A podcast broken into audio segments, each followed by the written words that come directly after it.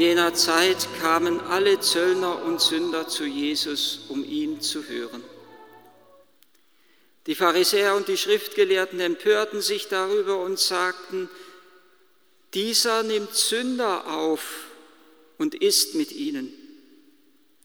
Da erzählte er ihnen dieses Gleichnis und sagte, wenn einer von euch hundert Schafe hat und eins davon verliert, lässt er dann nicht die 99 in der Wüste zurück und geht dem Verlorenen nach, bis er es findet?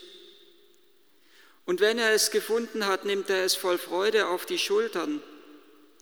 Und wenn er nach Hause kommt, ruft er die Freunde und Nachbarn zusammen und sagt zu ihnen, Freut euch mit mir, denn ich habe mein Schaf wiedergefunden, das verloren war. Ich sage euch, ebenso wird im Himmel mehr Freude herrschen über einen einzigen Sünder, der umkehrt, als über 99 Gerechte, die keine Umkehr nötig haben. Oder wenn eine Frau zehn Drachmen hat und eine davon verliert, zündet sie dann nicht eine Lampe an, fegt das Haus und sucht sorgfältig, bis sie die Drachme findet? Und wenn sie diese gefunden hat, ruft sie die Freundinnen und Nachbarinnen zusammen und sagt, Freut euch mit mir, denn ich habe die Drachme wiedergefunden, die ich verloren hatte. Ebenso sage ich euch, herrscht bei den Engeln Gottes Freude über einen einzigen Sünder, der umkehrt. Weiter sagte Jesus, ein Mann hatte zwei Söhne. Der jüngere von ihnen sagte zu seinem Vater, Vater, gib mir das Erbteil, das mir zusteht. Da teilte der Vater das Vermögen unter sie auf. Nach wenigen Tagen packte der jüngere Sohn alles zusammen und zog in ein fernes Land.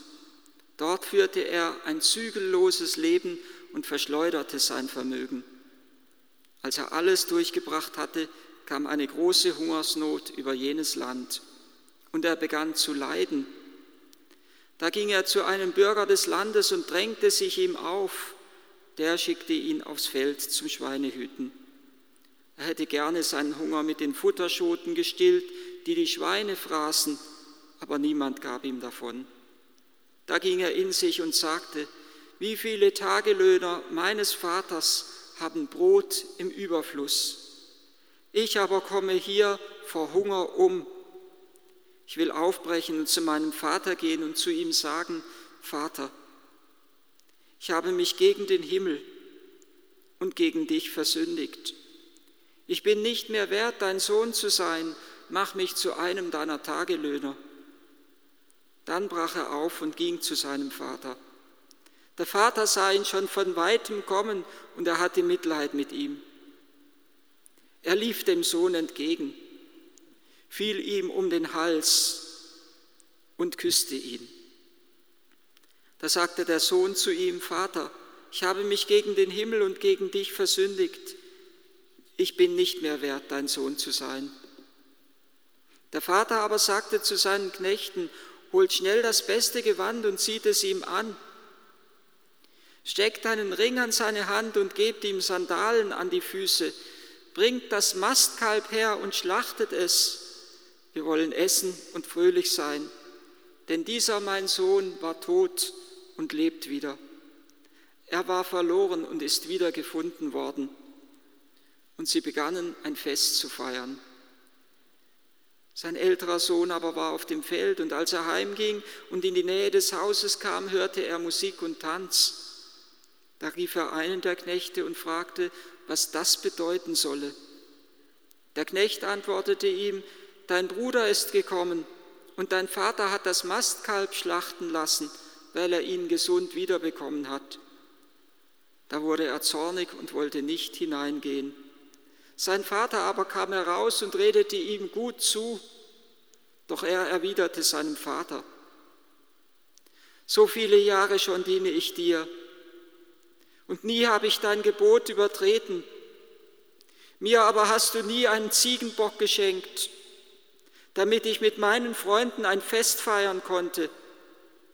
Kaum aber ist der hier gekommen, dein Sohn, der dein Vermögen mit Dirnen durchgebracht hat da hast du für ihn das Mastkalb geschlachtet. Der Vater antwortete ihm, mein Kind, du bist immer bei mir und alles, was mein ist, ist dein. Aber man muss doch ein Fest feiern und sich freuen, denn dieser dein Bruder war tot und lebt wieder. Er war verloren und ist wiedergefunden worden. Es sind Gleichnisse, die uns bewegen und die uns berühren, weil wir im Grunde unseres Herzens uns wünschen, dass es genau so ist, dass es diesen Vater gibt, der uns annimmt und der uns aufnimmt und dass es darüber hinaus eine Liebe gibt, die uns trotz allem liebt. Trotz allem, was auch schiefgelaufen ist in unserem Leben. Und es ist fast so, als würde Jesus mit diesen Gleichnissen sagen, ist doch selbstverständlich. Als würde er sagen, ist doch selbstverständlich, dass ein Hirte seine 99 Schafe zurücklässt in der Wüste und dem einen Verlorenen nachgeht. Ist doch selbstverständlich, dass die Frau, die ihre Drachme verloren hat, wenn sie nur zehn hat, ja kein besonders reicher Mensch, dass sie alles auf den Kopf stellt in ihrem Haus, um die eine verlorene Drachme zu suchen. Ist doch selbstverständlich, dass der Vater, der zwei Söhne hat und einer ist fortgegangen, dass er sich freut, wenn er ihn wieder hat, wenn er ihn wiederfindet, wenn er zurückgekehrt ist. Und Raniero Cantalamessa, schon über 30 Jahre Prediger im päpstlichen Haus, hat zu Recht gefragt, stimmt das eigentlich? in unserer Welt, was Jesus da in diesen Gleichnissen sagt? Kein Hirte würde doch 99 Schafe in der Wüste zurücklassen, um dem einen nachzugehen. Er hätte eines gewonnen und 99 verloren. Er müsste es in Kauf nehmen, dass sie sich zerstreuen. Er müsste es in Kauf nehmen, dass sie von wilden Tieren gerissen werden. Kein Hirte würde sowas tun. Und eine Frau, die eine Drachme verloren hat, sicher, sie würde sie suchen, aber würde sie dann mit ihren Freundinnen und Nachbarinnen ein Freudenfest veranstalten, das weitaus mehr kostet als die zehn Drachmen, die sie hat? Am Ende hätte sie ja gar nichts mehr und hätte alles verloren. Und er sagt, kein Vater in Palästina würde seinem unverheirateten, womöglich noch minderjährigen Sohn das Erbteil auszahlen. Bestenfalls würde ihm das Erbteil überschreiben, aber der Sohn hätte damit noch lange, nicht das Verfügungsrecht über dieses Vermögen. Und wir könnten hinzufügen, und wenn es der Vater dann doch tun würde und er ihm das Erbteil doch in die Hand legen würde, dann wäre der Vater sicherlich nicht gerade beglückt, wenn er hören müsste, dass sein Filius das ganze Geld durchgebracht hat mit Dirnen. Und wenn er seinen Sohn selbst so liebt, dass er ihn wieder bei sich aufnehmen würde, dann würde er das heimlich und verborgen tun und nicht mit einem großen Trara und noch ein Freudenfest veranstalten, so als würde er diesen Helden feiern. Er empfängt ihn ja wie, der Held, wie den Held der Nation, diesen Jüngling, der sich da so einiges erlaubt und einiges geleistet hat. Keineswegs, sagt Cantalamessa, ist das so und wäre das so in unserer Welt. Niemand würde doch so handeln. Warum stellt Jesus das so hin, als wäre das so? Jesus ist das Urbild unseres Menschseins. Und er weiß, dass es bei ihm so wäre. Und er sieht in uns nicht das, was noch unvollkommen und mangelhaft ist, sondern er sieht im Menschen bereits das verwirklicht, wohin der Mensch eigentlich noch unterwegs ist. Das, was Jesus uns mit diesen, diesen Gleichnissen vor Augen stellt, ist eigentlich so etwas wie den Traum, den er hat von der Menschheit, dass der eine dem anderen nicht gleichgültig ist, dass wir die Menge gegen den Einzelnen nicht aufwiegen, dass jeder Einzelne so unendlich wertvoll und kostbar ist, dass sich das Leben des Einzelnen nicht gegen das Leben einer Menge anderer aufwiegen kann. Jeder Einzelne hat einen Wert und eine Würde. Und mit der einen Drachme sagt er uns natürlich, dass jedes Teilchen der Schöpfung, auch wenn es noch so klein ist wie eine Drachme, so unendlich kostbar ist in den Augen Gottes, dass es nicht verloren gehen darf. dass wir lernen sollen von diesem Jesus, der uns diese Gleichnisse vor Augen stellt, dass wir den Wert und die Würde der Schöpfung und des Menschen neu entdecken sollen, auch anhand dieser Gleichnisse. Und Cantalamessa vergleicht diese Gleichnisse mit einer Fabel. In einer Fabel, so sagt er, können die Tiere reden und wir stören uns nicht daran, weil es nicht darum geht, ob Tiere reden können oder nicht, sondern weil es um eine tiefer liegendere Ebene und Wirklichkeit geht. Und genauso sagt er, das, was Jesus hier vor Augen stellt, deckt sich eigentlich nicht mit unserer Erfahrungswelt. Aber wir stören uns nicht daran, sondern wir sind ja geneigt, zuzustimmen, Jesus zuzustimmen und zu sagen, naja, es ist eigentlich so, obwohl es ja gar nicht so ist. Wir wünschen uns, dass es so ist. Wie eine Fabel nicht die, eine tiefer liegendere Wirklichkeit zum Ausdruck bringt, so bringt Jesus hier eine Wirklichkeit zum Ausdruck, die zwar nicht unserer Erfahrungsebene entspricht, von der wir aber sagen, ja, wir lassen uns gern in diese göttliche Wirklichkeit hineinziehen weil diese Welt, die uns Jesus hier vor Augen stellt, schöner ist als die Wirklichkeit, in der wir leben. Und weil wir uns im Grunde unseres Herzens wünschen, das wäre Realität, was Jesus hier sagt. Und genau in dem Moment, wo wir uns das wünschen, hat Jesus genau das erreicht, was er mit diesen Gleichnissen erreichen wollte. Genau in dem Moment hat er gewonnen. Da hat er nämlich gewonnen, dass wir sagen, ja, wir möchten so sein, wie Jesus uns diesen Hirten und diesen guten, barmherzigen Vater uns vor Augen stellt. Feuer bin ich gekommen, sagt Jesus, auf die Erde zu werfen und wie froh wäre ich, es würde schon brennen.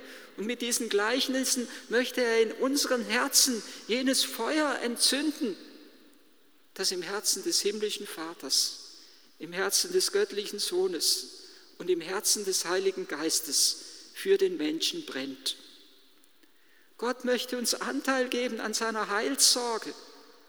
Im Grunde genommen ist es das Kerngeschäft der Kirche, das sie auch in unseren Tagen neu entdecken muss, dass es ihr um, die, um das Seelenheil, um, jede, um das Heil jeder einzelnen Menschenseele gehen muss. Jesus gibt uns Anteil an seiner Heilssorge. Aber nicht nur das. Er möchte uns auch Anteil geben an der Freude des Himmels über einen einzigen Sünder, der umkehrt. Der Vater sagt ja schon zu seinen Knechten, jetzt müssen wir aber essen und fröhlich sein. Und dann sagt er wieder zu seinem älteren Sohn, wir müssen uns doch freuen und fröhlich sein, denn dein Bruder war tot und er lebt wieder, er war verloren und ist wiedergefunden. Wir müssen doch ein Fest feiern, aber man muss doch ein Fest feiern und sich freuen. So ist es in der neuen Einheitsübersetzung übersetzt. Gott gibt uns Anteil an seiner Heilsorge um den Menschen und er gibt uns Anteil an seiner Freude über die Heimkehr des verlorenen Sohnes. Liturgie, so hatte Jean Carbot so wunderbar gesagt, das, was wir in der Liturgie feiern, ist nichts anderes als die Freude des Vaters über die Heimkehr des verlorenen Sohnes. Und wir lassen uns ja selber in dem Moment, wo diese Gleichnisse uns berühren und bewegen, lassen wir uns ja rufen und in dem Moment beginnt unser eigener Umkehrweg, dass wir uns die Gesinnung des himmlischen Vaters zu eigen machen. Und wenn Jesus, wenn der Vater, der Vater zu seinem älteren Sohn dieses wunderbare Wort sagt, alles, was mein ist, ist dein, dann meint er damit ja nicht nur sein Hab und Gut. Genauso wie er dem jüngeren Sohn, als er ihm das Erbteil mit auf den Weg gab, nicht nur Geld in den Rucksack gepackt hat, sondern als der Sohn das ganze Geld verschleudert hatte, da hat er etwas entdeckt, was ganz unten drin liegt in diesem Rucksack, tief in seiner Seele drin ist. Das war das Bild des Vaters. Und da wusste er, bei diesem Vater werde ich wieder Annahme und wieder Aufnahme finden, wenn ich an seine Tür klopfe. Und genauso gibt er dem Älteren mit diesem Wort, alles was mein ist, ist dein. Nicht nur sein Hab und Gut eröffnet er ihm, sondern er gibt ihm die Gesinnung seines Herzens. Meine Sorge soll deine Sorge und meine Freude soll deine Freude sein. Und so gibt uns jetzt in diesen Gleichnissen Jesus selber Anteil am Leben des Himmels. Das, was er uns hier vor, den, vor die Augen stellt, ist die Welt Gottes und die Welt des Himmels. Und wir beten es ja in jedem Vater unser, wie im Himmel, so auf Erden. Wie es bei dir ist, so soll es auch bei uns sein. Diese Gleichnisse haben eine wirkende Kraft. Sie bewirken etwas in uns und sie verwandeln uns zu innerst, dass wir die Welt des Himmels dieser Erde offenbaren können.